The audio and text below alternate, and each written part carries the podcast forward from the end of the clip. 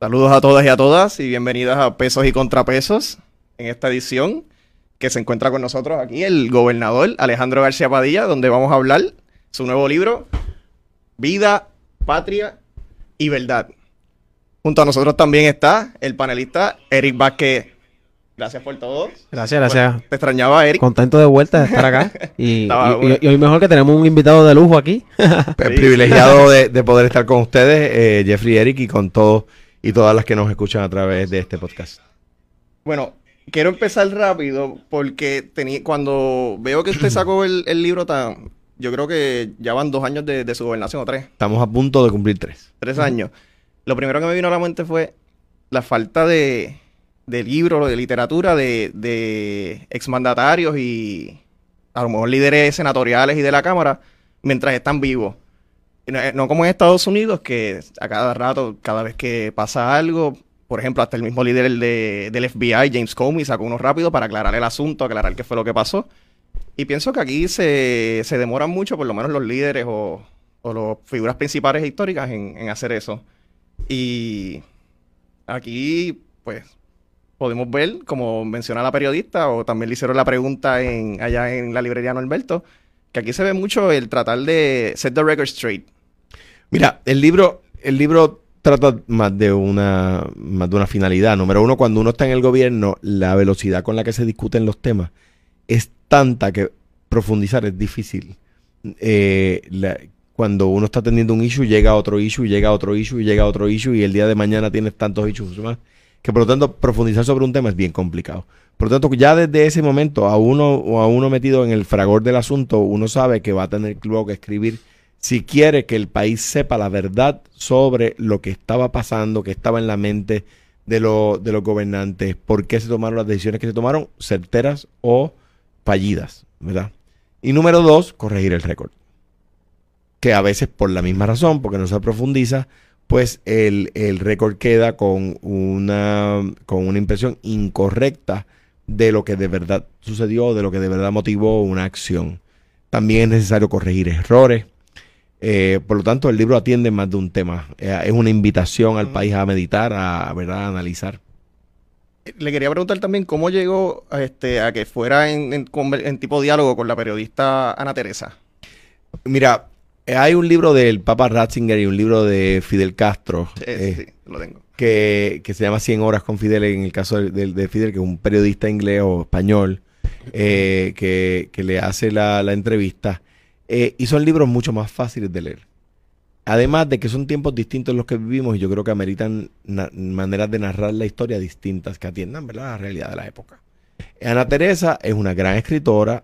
Yo no la conocía mucho, prácticamente nada del periodismo, porque ella se dedicaba a cultura y alguna vez me entrevistó sobre el tema, pero no compartimos mucho. Eh, me gusta cómo escribe. Yo no sabía si tenía partido, no sabía si, y si lo tenía, si estaba afiliada al PNP o al Partido Popular o al Partido Independentista, ¿verdad? Eh, y hablé con Marisara Pont y ella, le, ¿verdad? Eh, resoné con ella la idea y me, le, le pareció extraordinaria. Llamo a Ana Teresa y Ana Teresa se sorprendió por lo mismo, porque ella se sabe independentista, cosa que yo no sabía. Y número dos, porque los políticos por lo regular no quieren narrar la historia de manera que sea cuestionado. Y aquí yo lo que hago es invitarla a que me cuestione. Y así fue que llegué a donde ella. Sí, que en, en el lanzamiento del libro vi que ella dijo que hubo momentos no tensos, pero que pues que, que, que rozábamos- incomodidad. De incomodidad. Sí, de discrepancia y el lector lo siente. O sea, cuando, cuando tú lees algunas preguntas que ella me hace o algunas insistencias en algunas preguntas que ella me hace, sabes que la, notas que la respuesta es incómoda.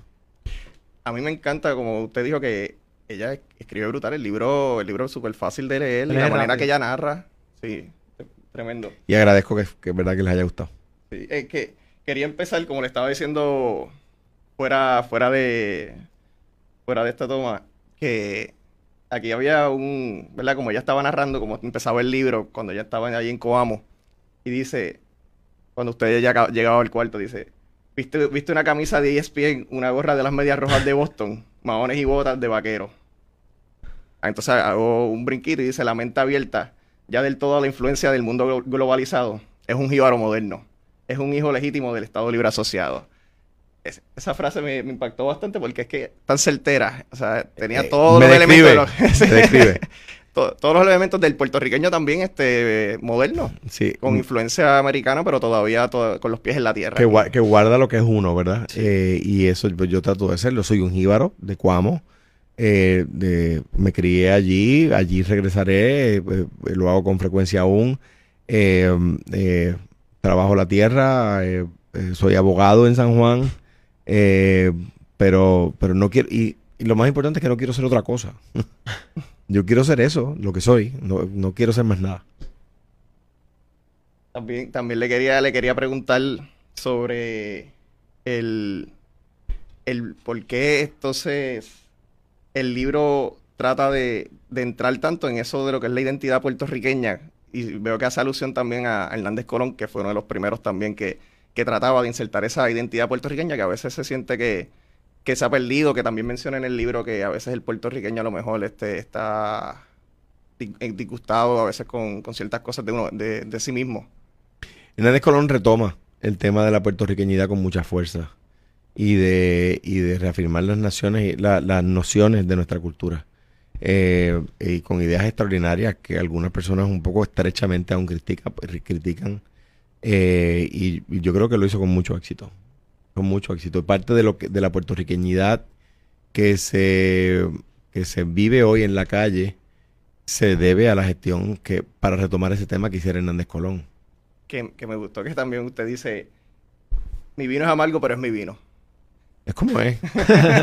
pues es como es. Mi vino es amargo, pero es mi vino. Eh, y, y no es ni mejor ni peor vino que el de las demás per- personas, que, que quiere decir que el de los demás países del mundo.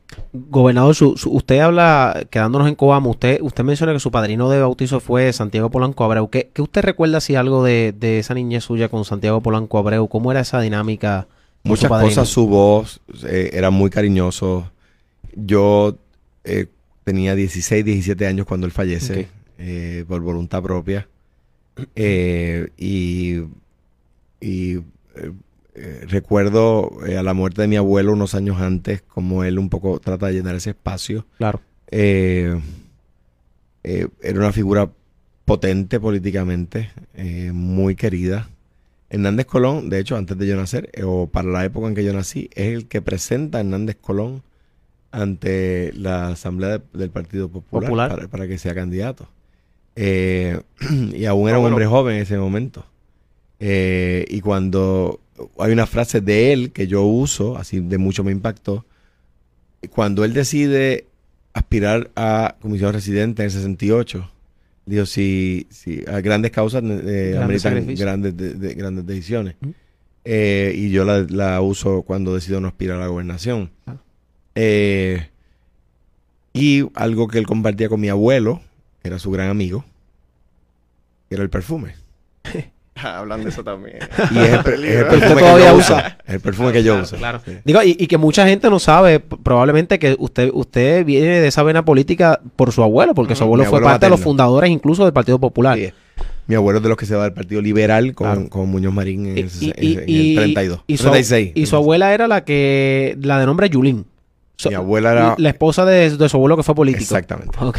Era de su apodo ya. ellos Era, era, era, era Yulín, claro, Así que claro. incluso usted menciona que cuando ya su abuelo estaba, estaba muriéndose, que los líderes PNP que también lo visitaban, que era muy querido por ambos partidos. Así fue en el lo que hoy es el Hospital San Jorge. De niños. En aquel momento el Hospital San Jorge no era de niños. Eh, eh, allí Luis Ferré, por ejemplo. Yo me acuerdo con una enfermera, no sé si lo narró en el libro, Sí. Una enfermera me pregunta de qué partido es tu abuelo. Porque iban líderes del Claro, Partido de Popular y del PNP.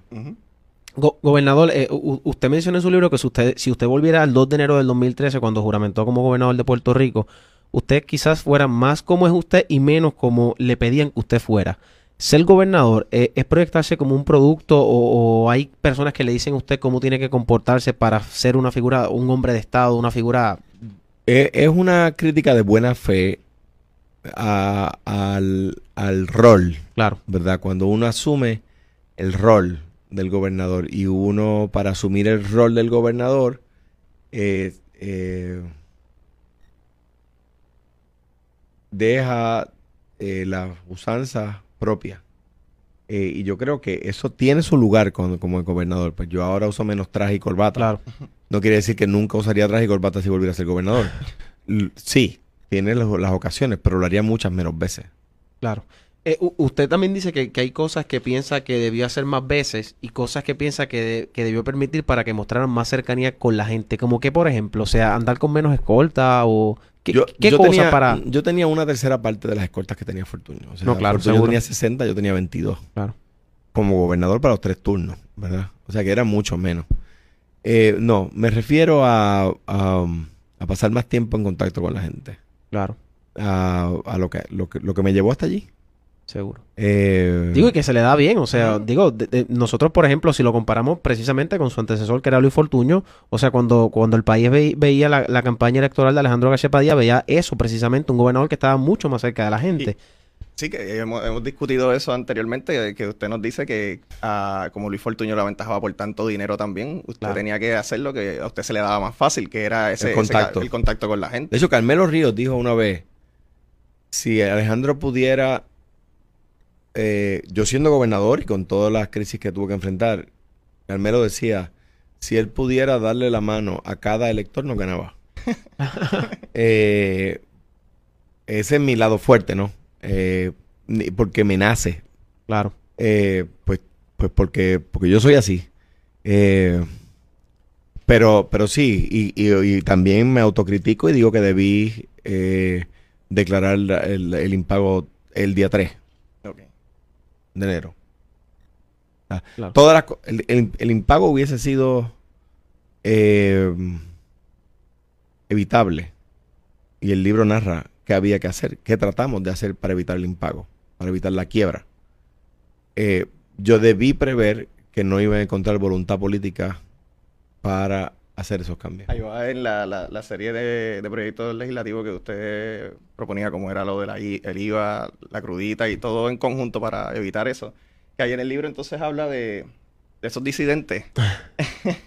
los llamados disidentes. Se, se llama, creo que es en, en la, la soledad del gobernante. Eh, habla, habla un poquito de, de lo que fue Manuel Natal.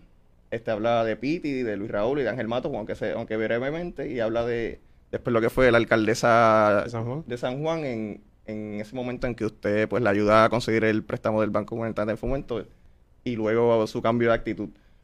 Concentrándonos primero en, en Manuel Natal, a mí me estuvo bien curioso cuando usted contestó ah, en una conversación con Luis Raúl que le dijo a Luis Raúl, sí, él es todo, él puede, él tiene todo para ser gobernador y líder del Partido Popular, pero no tiene ni pueblo ni partido. ¿A qué se refiere que no tiene ni pueblo ni partido? Yo creo que puedo entender lo del partido ahora mismo, pero Sí, ni pueblo. claro, ya. Pero en aquel momento Manuel no había retirado, no había renunciado al Partido Popular y ya yo lo decía, él, él no es popular, ¿verdad? Y es a lo que me refiero. Eh, eh, Manuel no tiene ni pueblo ni partido en el sentido de que es todo sobre él. No es todo sobre la gente, no es todo sobre la- la- los cambios que el, pa- el- el- el- el- el país necesita.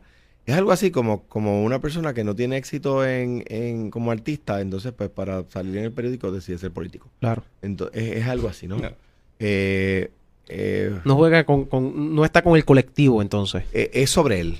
Claro. Eh, pues, por ejemplo, una persona que dice ser liberal y que en algunas posturas asume algunas posturas liberales, en los derechos de la mujer, etcétera, de repente a la hora que dice ser soberanista, pues cuando yo le propongo que utilicemos el mismo sistema tributario de los demás países, excepto Estados Unidos, él dice que no, que él prefiere tener el mismo sistema tributario de los Estados Unidos, país del cual él se quiere hacer soberano. Claro. Eh, dice que es a favor de los obreros, pero cuando se le trae un impuesto a favor de los obreros, pues se le va en contra el impuesto a favor de los obreros y favorece el impuesto que tributa el trabajo de los trabajadores.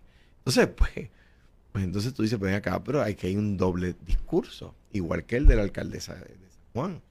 Y esto, y esto, es- esto fue algo que, que usted cree que, que le- que les nació a ellos, este, o fue algo orquestado por, por, por algún otro grupo, alguna otra persona, porque es que fue, fue ese mismo grupo de ellos, este, Ellos no tuvieron objeción en, cal- en- en- en- en de- derrotar al pueblo si es por el mero hecho de derrotarme a mí. Eh, ellos, ellos no, no, no, no hay, ellos al día de hoy, los detractores del IVA no han podido decir una sola razón. Claro.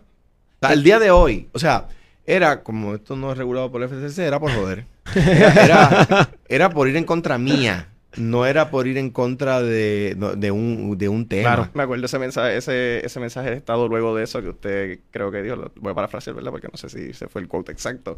Que usted dijo con ustedes o a pesar de ustedes fue, ¿verdad? Y, y, fue, y ha sido a pesar, A pesar de algunos de ustedes. Sí. A pesar de algunos, Algunos sí. de ustedes, sí. Y me acuerdo que ese día Luis Raúl dijo, su reacción al discurso fue, él no puede gobernar, fue un jueves si mal no recuerdo, él no puede gobernar por decreto.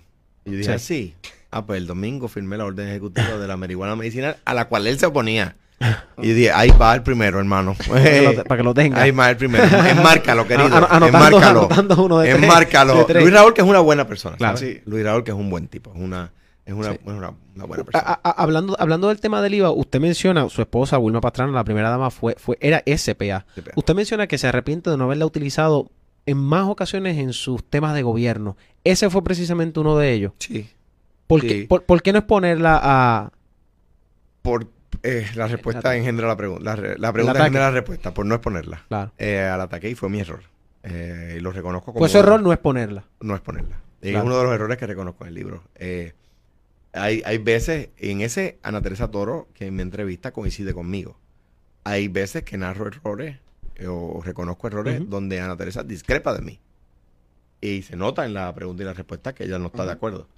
Eh, hay un, un- y le- los invito a los que nos escuchan a leer el prólogo. El prólogo lo escribe también Juan Luis Cebrián, el fundador del periódico El País de España, un actor principalísimo de que en España haya democracia y no dictadura.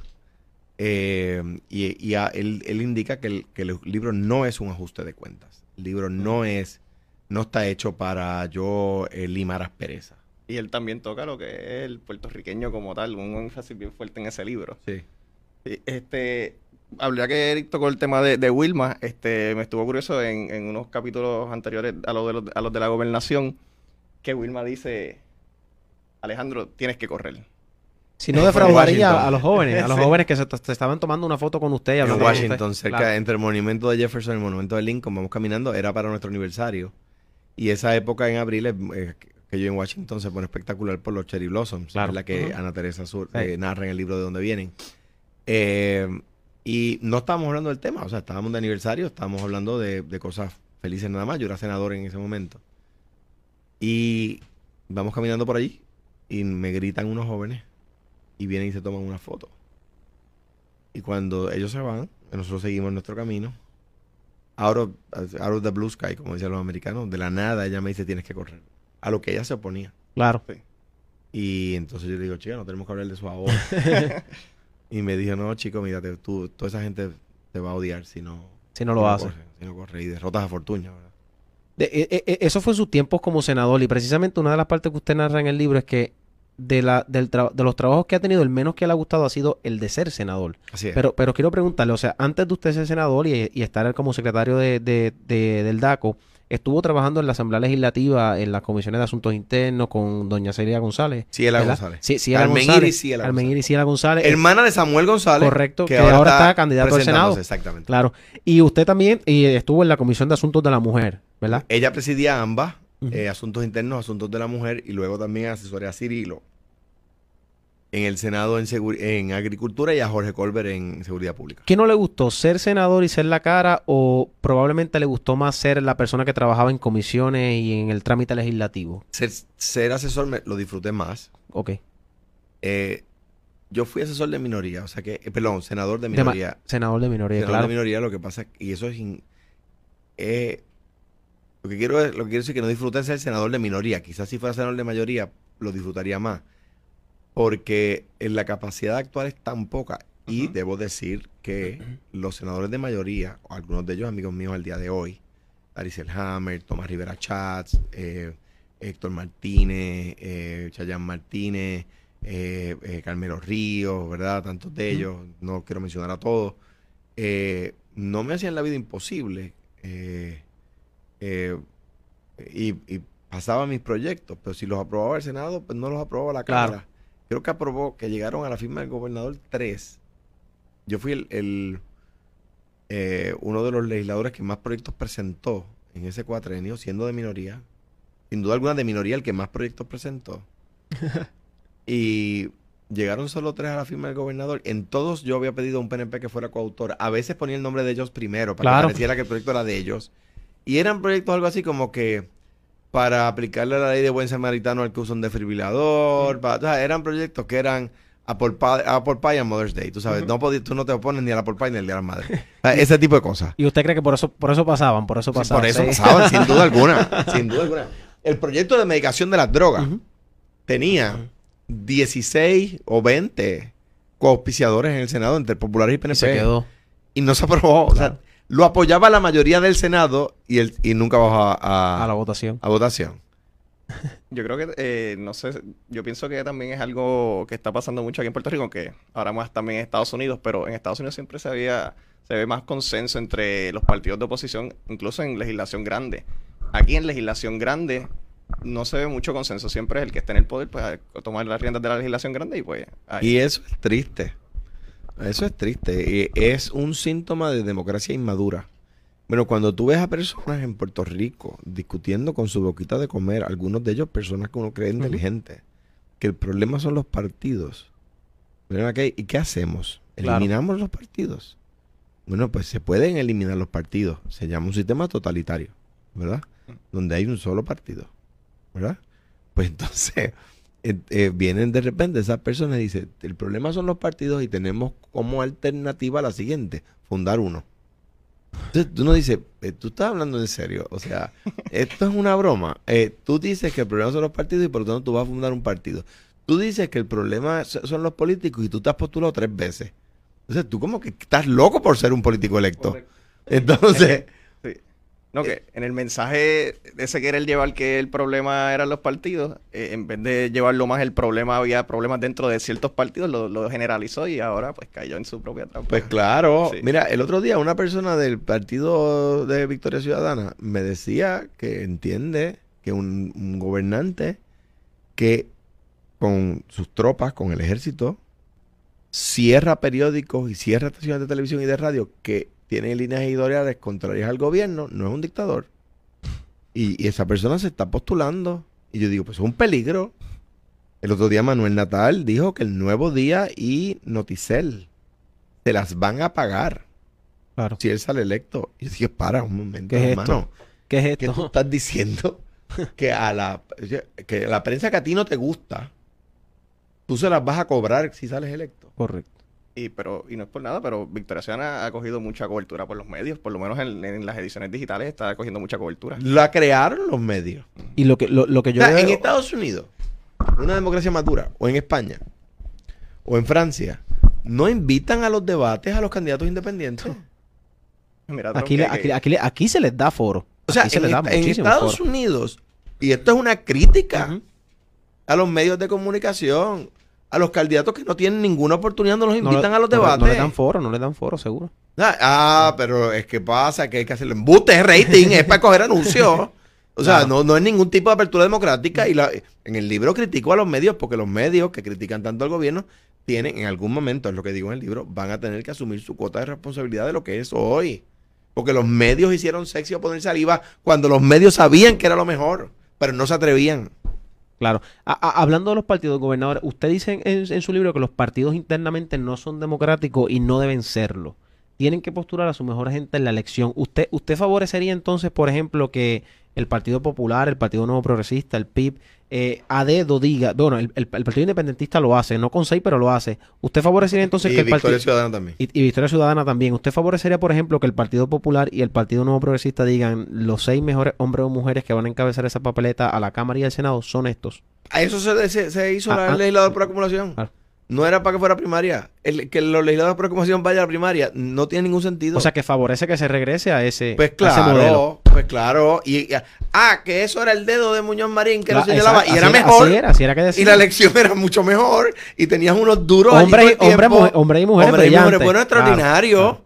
Ent- Entonces, de repente lo hemos cambiado a esto y el resultado es peor. Pues ven acá, ¿qué se supone que hagamos? Si de una manera era mejor y de esta manera era peor, ¿no se supone que volvamos a la otra forma? Yo- No, que eso, que el partido... Entonces viene la cosa esta. Suena- lo, lo- lo que pasa es que suena fuerte, pero hay, hay, hay, hay una realidad en eso. Pero o sea, viene, hay una viene la realidad cosa esta eso. de que el apellido del Partido Popular es democrático. No, miren, no, es el nombre, para empezar. No es el apellido. Para empezar es el nombre.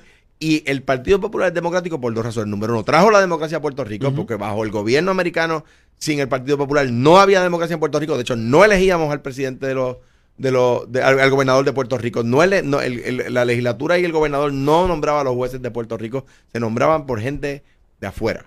Dicho eso, la, la democracia se da en las urnas de las elecciones. Los, los partidos deciden cuál es su mejor gente, la presentan. ¿Y dónde está la democracia? Que la gente los Lo escoja. escoge.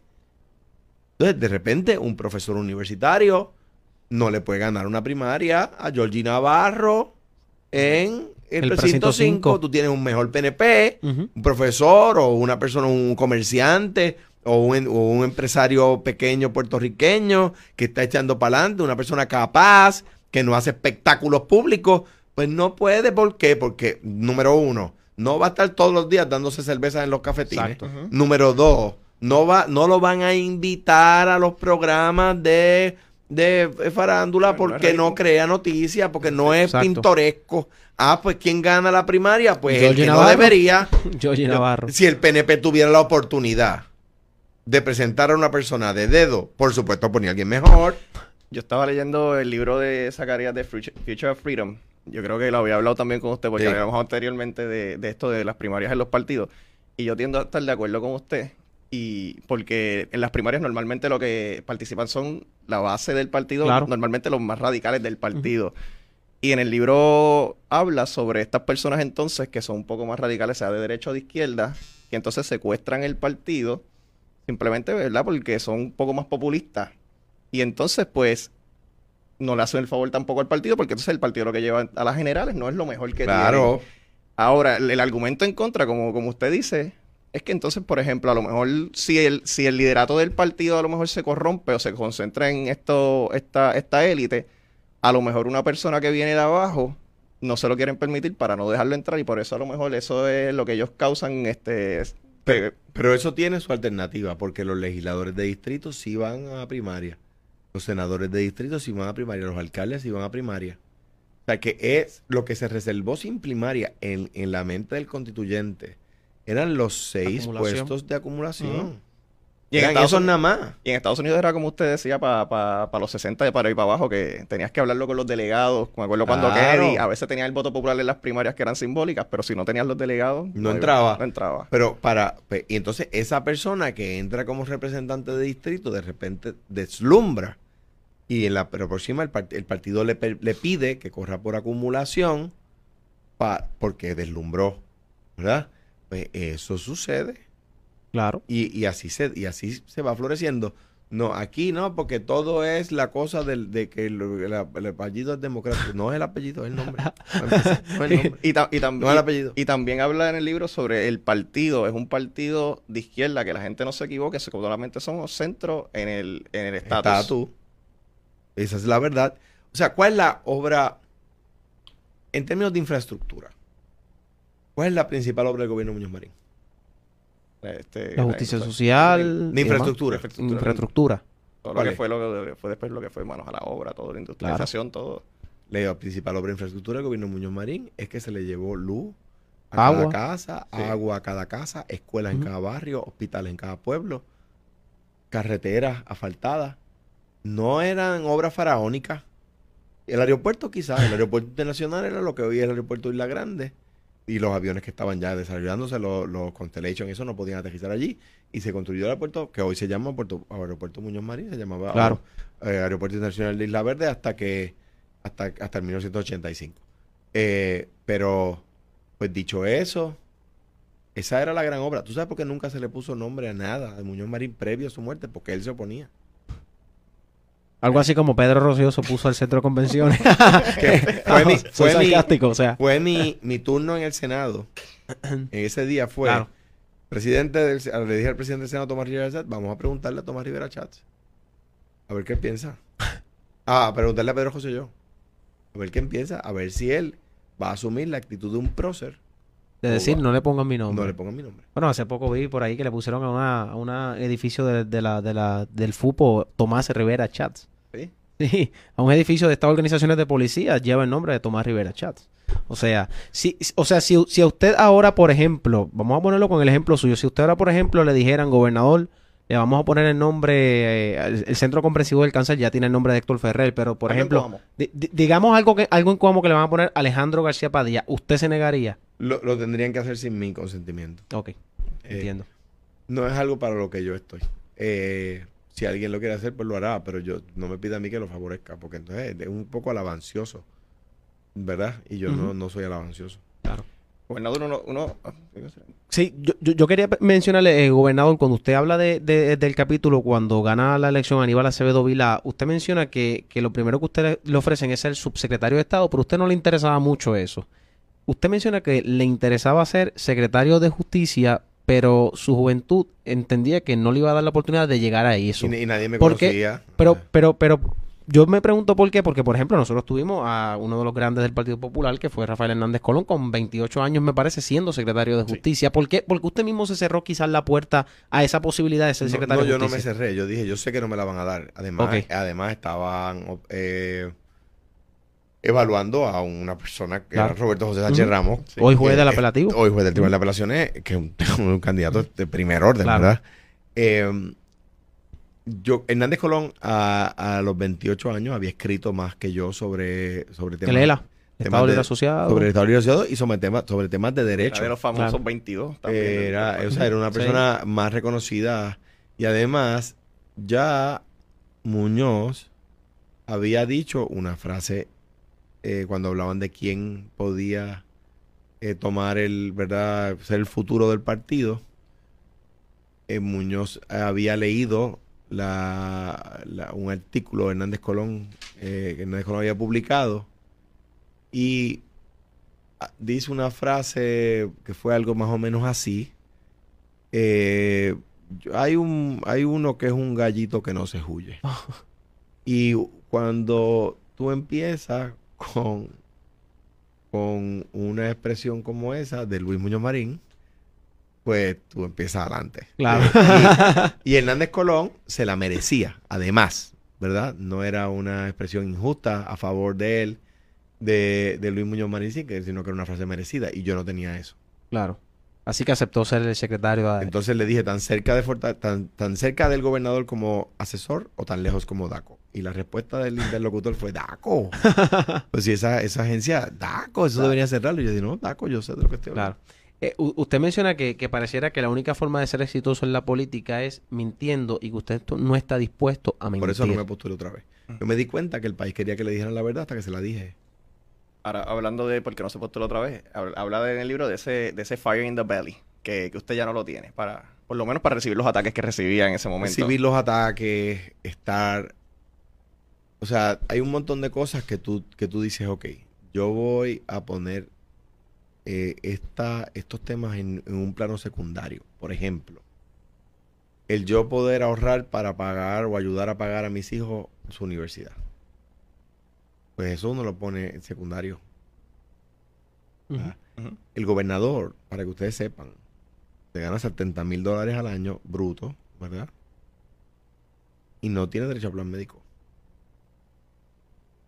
O sea, Sí, que, que- en- que- que mucha gente por ahí eso es lo que dice, que el gobernador gana 70 mil, pero tiene un montón de beneficios. tiene un montón de otros que no tiene, Claro. beneficios que no tiene. Entonces, de repente yo tenía que... eh, nosotros no podíamos tomar vacaciones. Yo lo que hacía era que si había una reunión de gobernadores, eso la, el, el pasaje mío y el de Wilma y la estadía la paga la Asociación de Gobernadores de Estados Unidos, no la paga el gobierno de Puerto Rico, pues yo pagaba el pasaje de mis hijos, dormían con nosotros en el cuarto y ahí teníamos unas vacaciones. Claro. Eh, y o ven- venía y me cogía dos o tres días más pagándolo yo, ¿verdad? Pero ya no era como que yo no me podía llevar a mis hijos de vacaciones. O, entonces uno pone- empieza a poner en segundo lugar un montón de cosas que ahora mismo yo digo, bueno, que, que le toca a otro, ¿verdad? Le- yo serví, hay quien puede estar de acuerdo con lo que hice, quien puede estar en contra de lo que hice, puse lo mejor de mí, di lo mejor de mí, tomé las decisiones que yo crean que, eran- que eran correctas, pero ahora le voy a dar más prioridad a mis hijos. Y entonces, pues vamos Y a eso tiene Fire in the Belly. Y vamos a tocar también ese rapidito para después movernos a otro. Ese, cuando sí lo tenía en ese momento que estaba aspirando a ser gobernador, o por lo menos lo- los procesos anteriores en lo que estaba decidiendo. Hablamos cuando Wilma le di- te dijo que tenías que correr. Pero entonces cuando, ya cuando usted estaba un poco decidido, cuando sabía que estaba, a lo mejor el partido quería que fuera Willy, Willito, digo Willito no, Willy Willy, Miranda Willy- padre. Willy Miranda padre, que, pero obviamente estaba padeciendo de cáncer. Y entonces también tenía, usted hace alusión a que tuvo una conversación con Aníbal, que no sabía si Aníbal iba a correr o quería correr Batia o él iba a apoyar a otra persona. Eso fue después. Lo de Willy fue antes. Cuando Willy le da cáncer, se- nos mencionaban a Willy y a mí, ¿verdad? Y ambos sabíamos que... pues, Sí, lo mencionaron desde la asamblea que Aníbal dijo que iba a correr. Exactamente. La- las primarias, pues yo tenía más posibilidades de ganarlas, pero yo le dije a Willy Miranda Marín, vamos a hacer un trato, vence el cáncer, usted es el candidato a gobernador. Y me dijo, ¿tú corrías para Cagua? Yo le dije, si usted, pues, si usted va a ser candidato a gobernador, yo voy a correr para lo que usted me pida. Me pide correr para Cagua, voy a correr para Cagua. Y yo vivía en Caguas en ese momento. Eh, y así fue, pero, y así lo hicimos, y hicimos ese acuerdo, pero pues Willy trágicamente falleció, ¿verdad? Una gran pérdida para su familia, para el país, para Caguas, para todos, para todo el país. Eh, y entonces, pues un poco más adelante, ¿verdad? Ya 2010, 2011, principios de 2011, yo me reúno con Hernández Colón, me reúno con la gobernadora Calderón. Que me sorprende que dijo que él quería también que fuera José Alfredo. A mí no. bueno, es que José... me sorprende que todavía en ese momento. Yo le dije a él, yo también. Pero José no está dispuesto. De hecho, yo me reuní, no sé si lo puse en el libro, yo me reuní con José y le dije, esto lo ganamos tú o lo gano yo. Sí, Eh, lo pusiste. y, y- y es que se, se cortó tanto que, que ya no me acuerdo ni qué quedó y ni qué. O sea, que puede venir un- una segunda parte. Hay otro libro, o sea, hay, otro libro más en lo que se cortó. ok, ok. Pues, y en eso Ana Teresa hizo un trabajo, como en todo, ¿verdad? Extraordinario y por eso le voy a estar agradecido siempre. Eh, y, y, y hablé con Aníbal y Aníbal me dijo, mira, yo no sé qué yo voy a hacer, por lo tanto en este momento no te puedo apoyar. Ok. Y ahí fue que a lo mejor estaba lo de Batia. Y, Y, se rumoraba que Eduardo quería correr. Pero, y para concluir esa, esa, esa parte de, de primaria, siempre está la historia de, de, cuan- de esa histórica campaña que usted hizo, por lo menos, que movió mucha gente, cuando dijo, este, bajen la bandera que nos separa y sube la bandera que nos une, y pues... todo lo Y eso fue, el- el- eh, eso fue para ganar las elecciones. Sí, Cuando, sí, cuando cuando, cuando usted hizo eso, que, que ha sido yo creo que una de, las- de, las, de las partes más memorables en su campaña, o sea, ¿qué usted sintió en ese momento? Que y estaba gana esta elección. Eh, eh, un buen amigo eh, del PIB, candidato del PIB, me escribió un texto ese día que dice, nos jodiste, cabrón. No. Este, gran amigo. Eh, yo, obviamente, era un momento muy emocionante. Eh, a mí me tuvieron que inyectar con cortisona porque yo no tenía voz. Estaba muy ronco esos días y eh, la campaña, Fortunio cerró sábado por la noche, yo cerraba domingo y a mí me llegó mi última encuesta el sábado y nos ponía empate. Ok. Yo le pregunto a Peter Hart, que es el encuestador, eh, what do you think will happen? Y él me dijo, it's too close to call. Cuando, cuando terminamos la llamada, en el- la llamada estaba de nuestra parte, estaba Peter y Jeff, de su equipo. Irving. En nuestro lado estaba Irving, Marisara, Tony, Tato, Jerry, estaba Wilma, estaba yo, estaba Carlos Dalmau. Y cuando acaba la llamada, Carlos Dalmau me dice, ¿tú quieres saber qué, qué, qué va a pasar? Que que esto lo decías tú mañana en el, el discurso. Y yo, así, yo no tenía voz. Yo recuerdo, yo, yo recuerdo a, a, Lu- a Luigi Pared con dos botellitas de agua, pero había, Ese día no. había, había uno que no tenía agua, No, ¿verdad? Ese día no, sí, una era cuatro, una era cuatro. Eh, ese día no. Eh, y el, y el otorrinolaringólogo, el, el doctor Garratón, extraordinario, me inyectó cortisona la noche antes y me inyectó cortisona ese día para yo poder dar el discurso. Y me dijo, usa Cuantro en la segunda parte del discurso, no en la primera. Y así yo pude manejar un poco el discurso. Claro, el, el bajen las banderas, vamos a bajar lo que nos divide, vamos a subir lo que nos une. eh, eh, fue el terminar, y eso se nos ocurrió ese día, o sea, se me ocurrió a mí ese día, mismo día, eso no estaba en el discurso original, como, como, como un mecanismo para cerrar una campaña que habíamos tenido el último mes, las últimas dos semanas Claro. principalmente, que salía, a quienes les agradezco a todos, Pinchi Méndez, decano, independentista, diciendo soy independentista y voy a votar por Alejandro, Vance Thomas, El Mm. Partido Independiente, Partido después secretario de Independentista. Trabajo. que decía, y Vance Thomas puede que dar, que dar el trabajo, después fue juez. Y no me pidió nada cuando hizo los anuncios. De hecho, cuando, cuando yo lo invito para reunirme con él, él no sabía para qué yo lo estaba invitando. Y le dije, me acuerdo que le dije, la, la, la- las huelgas y los piquetes que tú estabas promoviendo hasta ayer, ahora tienes que evitarlo. y no tuve ni una sola huelga Eso es así. en el gobierno. Sí. Eh, Me acuerdo también el anuncio de Amanece, que también el estuvo- anuncio de Amanece, donde había unos jóvenes con banderas de los partidos y la guardaban y sacaban la bandera de Puerto Rico. Eh, hubo un PAC, que yo no, no conozco, ¿verdad?, de dónde sacaron la idea, pero o sea, no estaba nada coordinado con nosotros, que hizo un anuncio muy bueno, que era un, una- un mapa de Puerto Rico que lo pasaban en un shredder y decía, no diluyas tu voto, Mm. o no dividas tu voto. Entonces, pues ahí logramos lo que no se hizo en la campaña del 16. O sea, el- mi crítica a la campaña del 2016 es que nunca hubo una estrategia Esa es la de David Bernier. la de David, porque David tenía, David tenía todo lo que se necesitaba. De hecho, si David hubiese sido gobernador, no hubiésemos pasado lo que estamos pasando en este, Claro. en este gobierno. Pero David tenía en su equipo gente que favorecía a Lugaro, que favorecía a Sidre. Entonces, pues esa gente nunca quiso hacer una campaña. Héctor Ferrer, incluso, una persona que sabe mucho de esto, eh, no quiso atacar a Jennifer. Y en la papeleta de Héctor, eh, hubo, o sea, en la, en la candidatura de comisión residente, hubo más de 105 mil votos en blanco. Gente que votó por Lugaro y por Sidre y que no votó por nadie. Y esa gente hubiese votado naturalmente. Claro.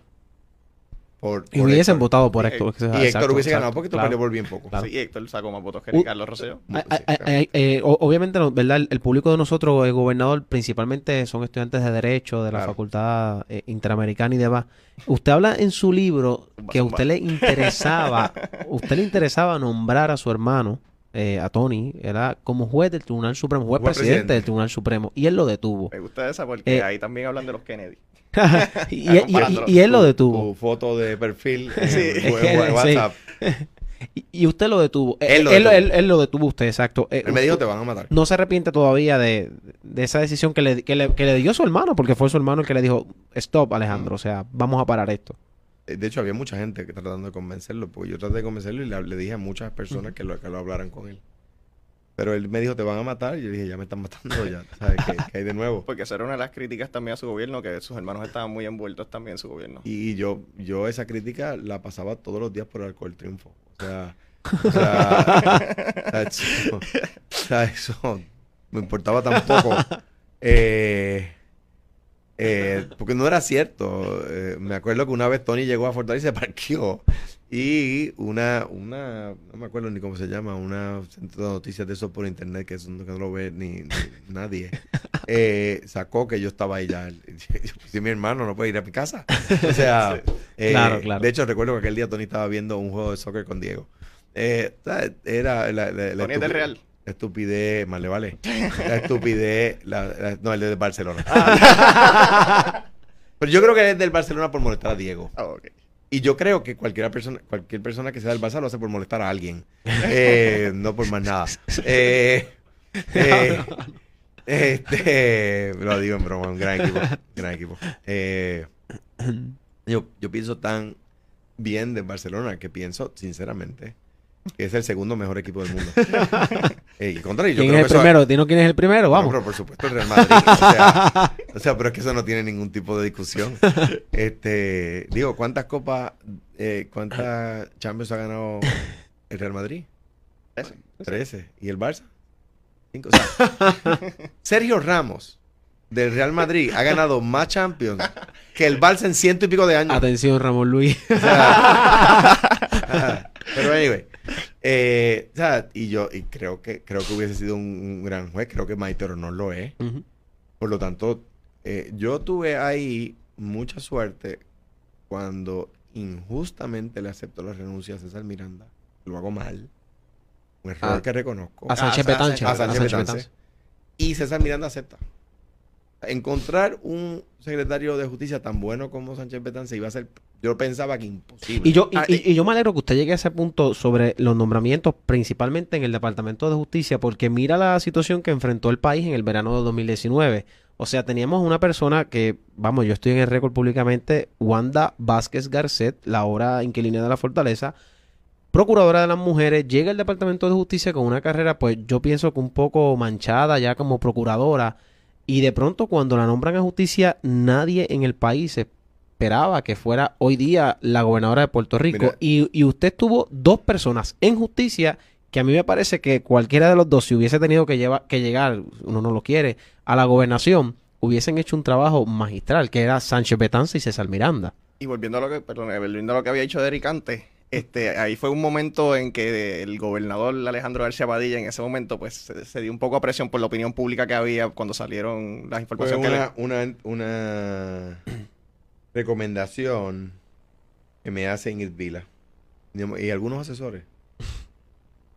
Eh, y no, no debí aceptar esa recomendación. Me hicieron buenas recomendaciones en otras ocasiones, pero en esa vez fue. La, la de aceptarle la renuncia a Sánchez Betanza. y, y no la debí aceptar. Ana Teresa discrepa de mí y lo menciona en el libro. ujú. Ella Eh, piensa que sí, que tú que que, hiciste lo que hice bien, pero pues, yo pienso que hice mal. César tuve la suerte de que César Miranda aceptara. En el caso de que Tony me dijera que no, tuve la suerte de que Maite aceptara. Eh, y en ese sentido, pues yo creo que hice, el nombramiento de Maite un, un, un nombramiento tan bueno como el mejor que podía yo hacer. Eh, y en ese sentido, pues, pues, pues, no me siento mal del resultado. Pero creo que, yo creo que había que un poco ayudar en el proceso de madurez del país nombrando a la persona que en ese momento yo entendía que la comunidad jurídica aceptaba. Eh, y no- cuando, obviamente, cuando me refiero a la comunidad jurídica, excluyo a los analistas, incluyéndome Ujú. a mí. Tenemos una función más de análisis político que de análisis jurídico. Claro. ¿verdad? O sea, en cuanto a cuánto, a- en cuanto a cuánto aportan eh, en su redacción de textos jurídicos. en- o sea, la comunidad jurídica es poco analizada. O sea, o sea, los profesores, ¿cuáles están escribiendo? Pero no de política, no columna, sino Ujú. cuáles están escribiendo Jurídicamente. De, Jurídico. de- de, eh, artículos de revista, cuáles están escribiendo libros sobre temas, refrescando libros sobre temas, ¿verdad? Eh, cuando digo refrescando, es atemperándolas a la, a la realidad jurídica actual, ¿verdad? ¿Cuál es nuestro último libro, familia? El de Serrano Gelis, que yo recuerdo. Serrano que. Y Serra- hace poco Marta Figueroa, que uno, sacó uno, uno. uno que, que Sí, sí lo claro. hacía Hernández Colón, por lo menos en los de los procesal, el procesal civil. Sí. Exacto, pues. Hernández Colón aportaba al acervo jurídico porque Claro. escribía y analizaba. Tremendo Serrano, yo cojo familia con Serrano Hayes y el libro era de Menéndez y Serrano escribe el libro de familia porque el libro de Menéndez estaba ya eh, eh, anacrónico, ¿verdad? Era un gran libro, pero el- la, la- la realidad jurídica había cambiado, las leyes habían cambiado. Y luego la profesora um, escribe un libro de familia, eh, Marta. Marta lo escribe también, y eso, pero ¿cuán- ¿cuál fue ¿Cuánto se tardan? Bueno, sí, porque cuando yo entré, cuando entramos a derecho, el que estábamos leyendo era el de Serrano. El de Serrano Gelis todavía es el que se utiliza. Sí. Pues, Ah. Igual que en Daño y Perjuicio, todavía Y- está el de Irizarry Y, Yunque. y en Consti nosotros usamos el de también. El de, Ra- de Serrano Gelis. Los Sí. libros de Serrano. Los libros de condiciones de Serrano, que son más eh, eh, que Cases and Materials, Sí. ¿verdad? Con un pequeño Sí. análisis de él. eh, pues es un libro de Cases and Materials. Y Y hay uno de José Julián, creo. Sí, sí, profesor lo, lo puede usa en la Sí. UPR, como es natural. Sí. claro. Pero Eh, ahora el profesor Gorrín está actualizando el de Serrano. El de Serrano Gelis. Es que bueno, digo, Sí. era, era su, su, su yerno. Sí. Eh, sí. Go- Gobernador, usted, eh, hay, hay uno de los capítulos que se habla de su vida universitaria y usted como seminarista, si usted volviera a nacer y a vivir, ¿usted volvería a entrar al mundo de la política eh, o seguiría Sí. ese mundo del Yo seminarista? no me arrepiento. Y, No se arrepiente. Y me Y siento... no te arrepientes tampoco de estar en la Inter de Derecho. no, no, no me Yo estoy en la. Inter de Derecho. No también. Y yo me siento honrado de haber sido gobernador de mi país. O sea, no, no creo que, que no, no puedo tener honra mayor. El, eh, cuando fui seminarista lo disfruté, aprendí mucho, un tema que todavía me apasiona. Eh, converso cotidianamente con buenos amigos como Neri Adame, que fue mi secretario de DACO, que fue seminarista presbiteriano. Esa, esa no la sabía. Sí, Neri fue eh, uno de mis grandes amigos, seminarista presbiteriano, y hablamos de religión. Y nos sentamos a hablar de religión sobre temas profundos. Y no, a veces nos pegamos En, bellones. en ese momento usted favorecía el matrimonio entre ambos sexos todavía. Cuando empecé, ¿no? Sí, el mismo sexo. Y narro el proceso un, un poco someramente, pero narro ese proceso de transición mío. Y lo importante que fue eh, gente que me habló al respecto. De hecho, yo favorecía crear una, unas uniones de hechos.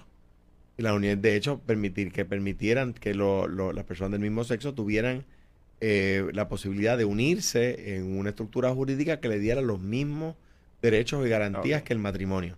Y un amigo, José Rodríguez Amoró. José Rodríguez Amorós, Payopi, me dijo, si se llama distinto es discrimen. Y a mí esas palabras. Te llegaron. boom, me resonaron. Claro. Te quito la vela ahí. Me resonaron. y eh, fue un proceso de transición y fue duro. Fue duro, o sea, romper conmigo mismo. Eh, para también eh, ir acabando, quería empezar el tema de promesa con esa llamada de Paul Ryan. O sea, ya usted sabía que, o verdad, me imagino que sabía que, que ya ese, el Partido Republicano estaba un poquito más radical o más a la derecha, estaba, ya ese Tea Party estaba adueñándose un poquito del, del Partido Republicano. Cuando usted recibió esa llamada de Paul Ryan, o, o antes, cuando usted tuvo que ir al Congreso a, a lo mejor a pedir ayuda, usted sabía que, que lo que venía era no estaba fácil para poder bregar con ese congreso. Yo podía coger un préstamo de 12% y evitarme todo eso y hacerlo después de las elecciones. Eso no era lo correcto. Y yo sabía que hacer lo correcto me iba a llevar pique eh, con, mucha gente que no iba a comprenderlo de momento, se iban a enojar conmigo. Eh, pero ahí es que ahí es que le llamo el precio de la verdad, ¿verdad? Ahí, ahí es que el político tiene que mentir para tener éxito. Si hubiese mentido, tenía éxito. Pero decidí no mentir y me quemaron en la hoguera. Ahora la historia me da la razón y la gente me para en la calle y me dice está pasando lo que tú decías, etcétera. Pero en aquel momento era... era ¿Y, cuál fue esa primera reacción, por lo menos usted internamente, cuando engancha con Paul Ryan y que él le había dicho a usted, tengo los votos y voy a bajar el proyecto hoy? Esta mañana fue más complicado que eso, porque esta mañana el proyecto de ley originalmente no tenía junta. Los republicanos, por insistencia de republicanos puertorriqueños, piden que yo tenga una junta. Promesa no tenía junta en el, en el borrador. lo No, había- lo- o sea, lo, lo que pide Casablanca y el Tesoro a la legislatura federal no tenía junta. ok. El Tesoro pone la junta como condición porque republicanos puertorriqueños lo hacen. Pero tenía una cosa que se llama opt-in, que es que la legislatura de Puerto luego de que el Congreso la aprobara, la legislatura de Puerto Rico tenía que aprobarla también. O sea, optar por ella. Ujú. Eso hacía que promesa fuera voluntaria, no impuesta. Y hubo legisladores puertorriqueños, cuyos nombres digo en el libro, que fueron allí a cabildear en contra del opt-in. De mi partido. Obviamente no lo va a decir aquí, ¿verdad? Para que la gente promesa lea el libro. promesa es impuesta y no es voluntaria porque legisladores de mi partido ok. pidieron que no. Legisladores incumbentes en ese momento, simple, ¿verdad? Sí, En era- ese momento, sí. no, no solamente políticos que ya que fueron, No, habían en sido. ese momento. Ok. Y eh, por eso promesa es impuesta. Entonces yo sabía, yo traté hasta el último momento de tuviera opt-in. Ese día por la mañana, yo estaba tan molesto que le digo al conductor, cuyo apellido es Pilot, le digo, Mr. Pilot, let's go to the airport. Y Grace Santana, Ah, porque la llamada usted estaba. en- no, no, todavía, todavía la llamada no ha ocurrido. Ok.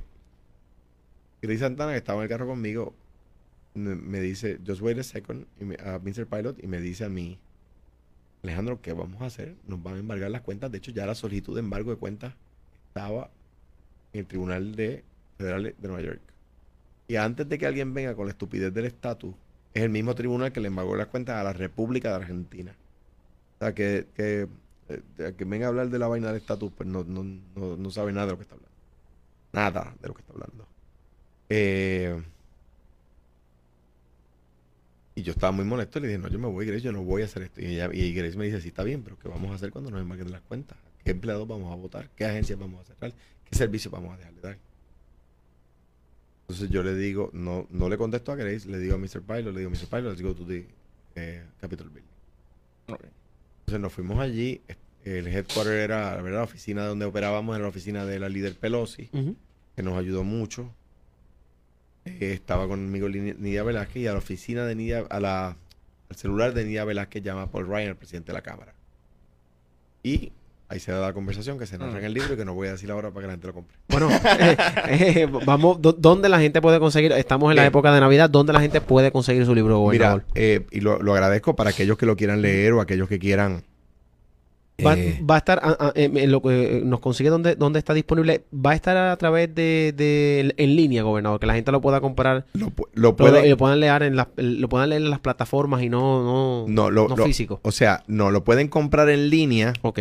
Ahí es el libro 787. El libro 787. Mira, está ah, dispuesto ya en Casa Norberto, en Ujú. Plaza Las Américas, en librería Norberto González en Río Piedra, en la librería Mágica en Río Piedra, en Laberinto en el Viejo San Juan, en Bookmart en San Patricio, eh, en el Candil en Ponce, eh, creo que en algunas otras, ¿verdad? Esas son las que me recuerdo ahora, que tengo aquí en mi teléfono. Sí, no, después también usted nos envía después eso y lo vamos a Lo poner en, la página. Y el libro también. 787, sí. Y le pregunto, ¿va a tener, de porque yo sé que mucha gente está pendiente al libro, ¿va a tener alguna exposición pública sobre el libro presentándolo? Sé que estuvo en Casa Norberto el domingo. Ya tenemos fecha. 15. El, el día 11 voy a estar en Librería El Candil en. Ponce. Ya estuvimos en Casa Norberto en Plaza Las Américas, en Librería El Candil en Ponce, el día 11 de enero.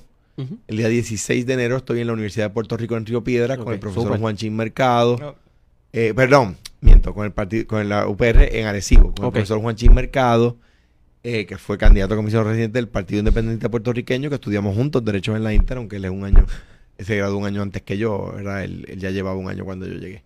Eh, y, y por ahí vamos a continuar. Ya eh, algunos alcaldes me han pedido que vaya a sus pueblos y pues que tan pronto sepan la fecha. Universidades y demás, si quieren Claro. comunicarse a través de su Facebook, de su- de su tanto, Twitter. tanto el profesor Héctor Luis Acevedo como el profesor Jorge Suárez, como el profesor Jorge Colberg, me han pedido que vaya a la Intermetro y yo con gusto eh, vamos a coordinar una fecha para enero y vamos a estar allí. Gobernador, muchísimas gracias por acompañarnos acá en Peso y Gracias por Contrapeso. esta oportunidad. Eh, ya lo escucharon amigas y amigos, Vida, Patria y Verdad, una conversación de Alejandro García Padilla junto con la periodista Ana Teresa Toro en las librerías principales del país. Muchísimas gracias, A ustedes, un abrazo gracias. fuerte. Bien. Gracias. A ustedes.